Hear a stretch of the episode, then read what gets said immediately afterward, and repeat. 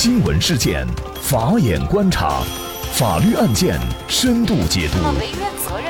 传播法治理念，解答法律难题，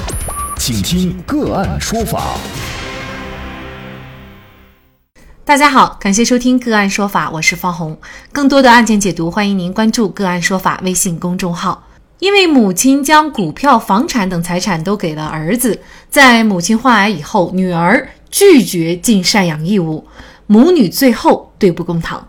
那么具体的案情，我们先一同来了解一下。年近古稀的王奶奶和丈夫呢，是共同养育了四个孩子，大女儿和小儿子都不幸早亡，相伴五十载的老伴儿也于两年前去世。随即发生的继承纠纷啊，就让王奶奶和儿子阿明、女儿阿珍的关系紧张起来。原来，二零一七年的一月。王奶奶被诊断出癌症，术后疗效并不理想。面对动辄几万元的治疗费，王奶奶每月不到三千块的退休金，简直是杯水车薪。患病期间都由儿子阿明照顾，亲生女儿阿珍对生病的母亲不闻不问。四个月后，王奶奶一气之下就把女儿起诉到法院。她说：“女儿是我怀胎生下来、养大成人的，我把财产留给儿子。”难道这可以成为女儿不孝顺的理由吗？王奶奶诉请女儿阿珍以后每月给她一千五百块钱的赡养费，并且把前两年拖欠的赡养费也补上，还要分担住院期间花的七千多块钱。快五十岁的阿珍觉得有些委屈，她说：“爸爸去世以后呢，因为遗产问题，家里矛盾很大。我妈把财产全给了我哥，现在又要我承担一样的赡养义务，我觉得这不公平。”阿珍表示，她愿意赡养母亲，但是其本身的经济条件并不好，一个月收入才两千元，还要养小孩儿。如果硬要她付赡养费，她说呢，她就从她本应分得的房子租金里扣，她真的是负担不起医疗费。那么天河法院审理查明啊，王奶奶一年前呢就将自己的股份和房产的份额全部无偿给了儿子阿明，现在的退休金呢每月不足三千块，每年分红不超过八千块。那王奶奶除身患癌症以外呢，还患有肺炎等其他疾病，目前呢已经花去了几万块钱的治疗费。女儿阿珍除了每月两千多块钱的工资以外，还有每年不到两千块钱分红收入。就是这样的一个案件，年迈的母亲将财产全部给了儿子以后，女儿是否应该尽赡养义务呢？身患重病等待治疗的王奶奶，她的诉求又是否会得到法院的支持？老年人在财产处置的过程当中，如何能够做到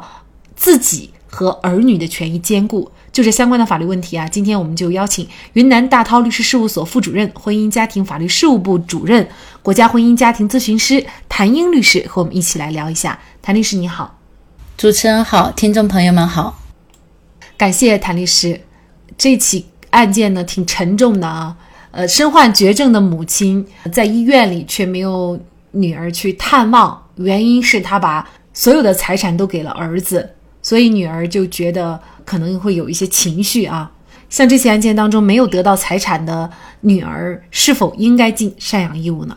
父母对子女的抚养教育义务，以及子女对于年老没有劳动能力或者生活困难的父母赡养的义务，那么这两种呢，都是无条件的一个法定义务，不能改变的。那么我们国家婚姻法第二十一条是有明确规定的，就是。在子女不履行赡养义务的时候，没有劳动能力的或者生活困难的父母是有要求子女给付赡养费的权利的。所以说，本案当中呢，作为王奶奶的女儿，那么她是有法定的一个赡养义务的。那么这个呢，实际上在日常生活中，很多老百姓都有这样的一个认识的一个误区。那么很多人认为呢，比如说女儿是嫁出去的了，那么很多人就认为嫁出去的女儿。就对老人没有赡养义务。那么同时呢，也认为说，因为女儿嫁出去之后，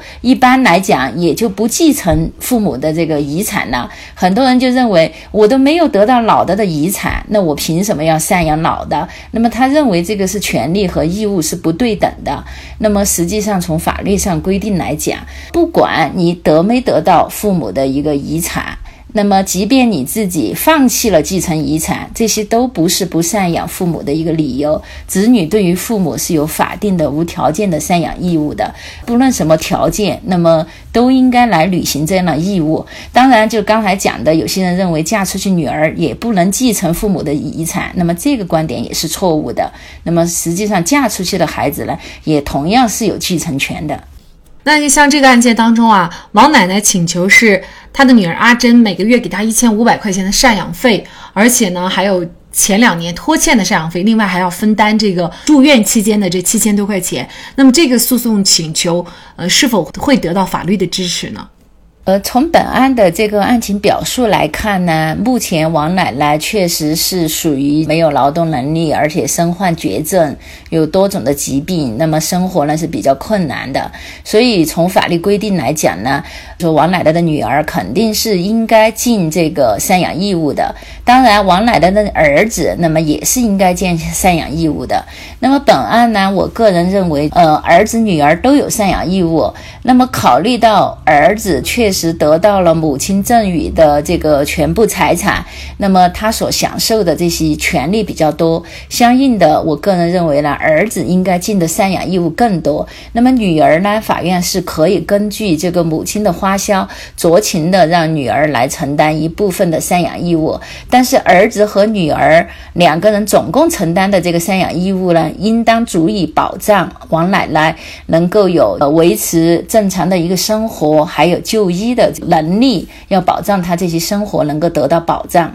呃，事实上呢，对于父母一方如果患了重病，那么这个医疗费的承担问题，我们之前呢在过去的节目当中也提过。那么大家也可以关注我们个案说法微信公众号加以关注。这个案件呢，法院最终呢是审理认为于情于理于法，女儿都应当适当的支付赡养费。那么考虑母亲将大部分的财产都给了儿子，所以呢儿子应该承担更多的赡养费。所以呢关于赡养费问题呢，法院是确认女儿阿珍。是从二零一六年的五月到二零一七年十二月期间呢，每月要支付王奶奶的赡养费二百元。那么考虑到王奶奶在一月份以后，也就是今年一月份以后呢，是诊断患有癌症等严重的疾病，所以呢，就判决女儿阿珍按期支付王奶奶赡养费。从二零一八年一月起呢，是按照每个月四百五十块钱计算，然后呢，就驳回了王奶奶其他的诉讼请求。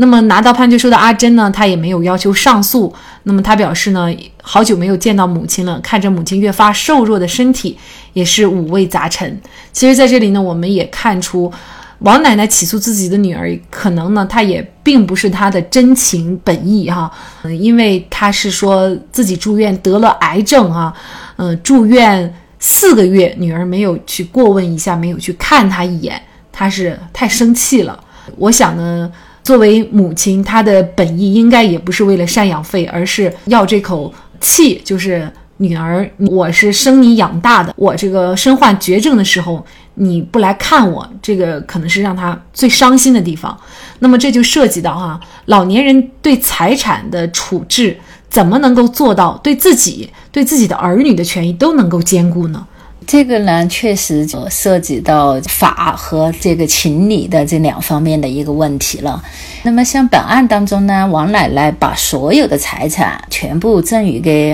儿子，而且在有生之年就做了一个赠与呢，我个人觉得呢，还是不太妥当的。虽然说我们讲父母给了孩子的这个生命，那么在其他的财产方面，作为儿女的话，不应该再对父母有什么要求。但是现实生活中呢，又不得不说，在老人就是说，如果对财产处置不公平的话，很有可能会引起儿女之间的这种纠纷和矛盾。那么，我个人其实建议呢，老年人在世的时候，实际上应该是以遗嘱的方式来处理自己的这个遗产。那么，可以在遗嘱当中附上一定的义务，谁对自己尽到赡养义务，或者达到了什么样的一个条件，那么以后自己的财产归谁，而不要事先的。就把这个财产就做了处置安排。因为现实生活中也有很多我们见到老年人把财产赠与给子女或者孙辈之后，但是晚辈呢又对自己不尽赡养义务，导致自己的晚年生活就过得非常的一个凄苦。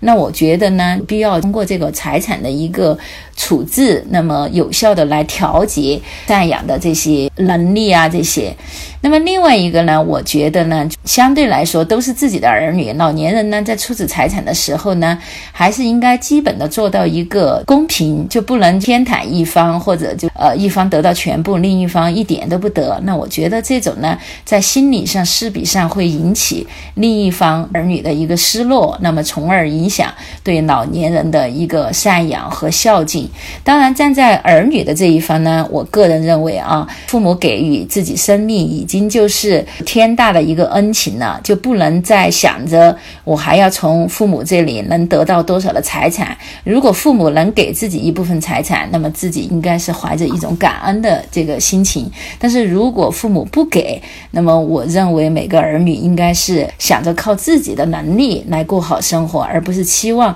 从老人这儿，就是我们讲的啃老啊这些来改善自己的生活。百事孝为先，那么每一个儿女呢，我认为不管。有没有得到财产，都应该孝顺自己的父母，这个可能才是符合我们国家的一个传统的一个伦理道德，也才符合我们国家法律的一个规定。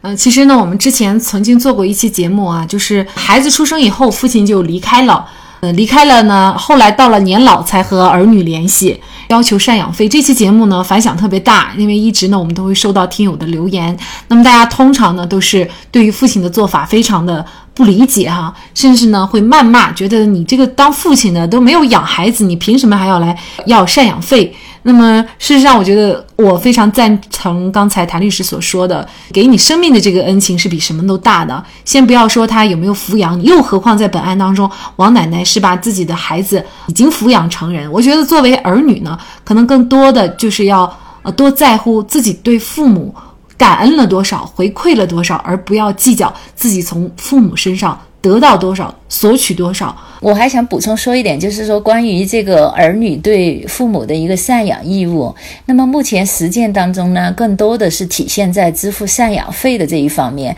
那我认为呢，实际上更重要的可能是在精神上的关怀这一方面。那就像本案中的王奶奶，你说她真的就是缺这两百块钱吗？那么实际上，我个人认为，她更多的是希望自己在身患绝症的时候，自己的女儿能够去探看望他，或者。能够在病床前服侍他，这个呢，其实也是，就是说我们国家目前现实法律的一个无奈。虽然说《老年人权益保障法》有规定，就是。子女对老年人的赡养，它不但包括经济上的供养、生活上的照料，还包括精神上慰藉的这个义务。特别是不和老人同住的这个赡养人，应该是经常去看望或者问候老年人。但是这一条法律规定呢，实际上是很难落到实处的。特别像那些就说本身家庭关系不太好的这种子女和父母之间，那么他觉得就我给你钱，那我。我就已经尽到了义务了。至于我来不来看你，你是没有办法来强迫，这个确实是法律上也没有办法来强迫，所以法院也不好来做这样的一个判决，说你子女多长时间你要去看望一次老人，因为他如果不是发自内心的这种，你就是法院判了你要，比如一周要去探望一次老人，那可能也落不到实处。所以在这儿呢，我就还是想说一下，就是说每一个子女实际上更多的应该是从精神上去关爱自己的父母。那么确实，《弟子规》是圣人训，首孝悌，就是你所有的这个品德，你这个为人怎么样，首先要看你孝不孝顺父母。如果你在对父母这一点不怎么样的话，那么你无论其他的为人做事，那么应该也都不会怎么样。即便是成功了，但是这个在做人上，应该也不能算说是成功哈。好，那么在这里呢，也再一次感谢云南大韬律师事务所副主任、婚姻家庭法律事务部主任谭英律师。那么大家如果想获得我们本期节目的全部图文推送，大家可以关注我们“个案说法”的微信公众号，公众号里面搜索“个案说法”就可以找到我们加以关注了。您输入“遗嘱”“遗嘱”就可以获得今天节目的全部推送。另外呢，我们的公众号里面也有对过去二百多期节目进行了分类。我们把它们分为了民事、刑事、婚姻家庭、行政类案件，大家可以根据自己的需要啊进行查看。另外呢，里面也有我们嘉宾的详细介绍。如果您在生活、工作、生意当中遇到一些法律问题，寻求解决，也欢迎大家向我们进行咨询。您可以直接添加幺五九七四八二七四六七的微信号进行咨询，也可以直接电话咨询。为大家提供法律服务的都是我们个案说法邀请的节目嘉宾，他们都非常的专业、资深和负责任。如果您觉得我们的节目对您有帮助，那支持我们的方式就是关注我们的公众号进行转发分享。感谢您的收听，我们下期节目再见。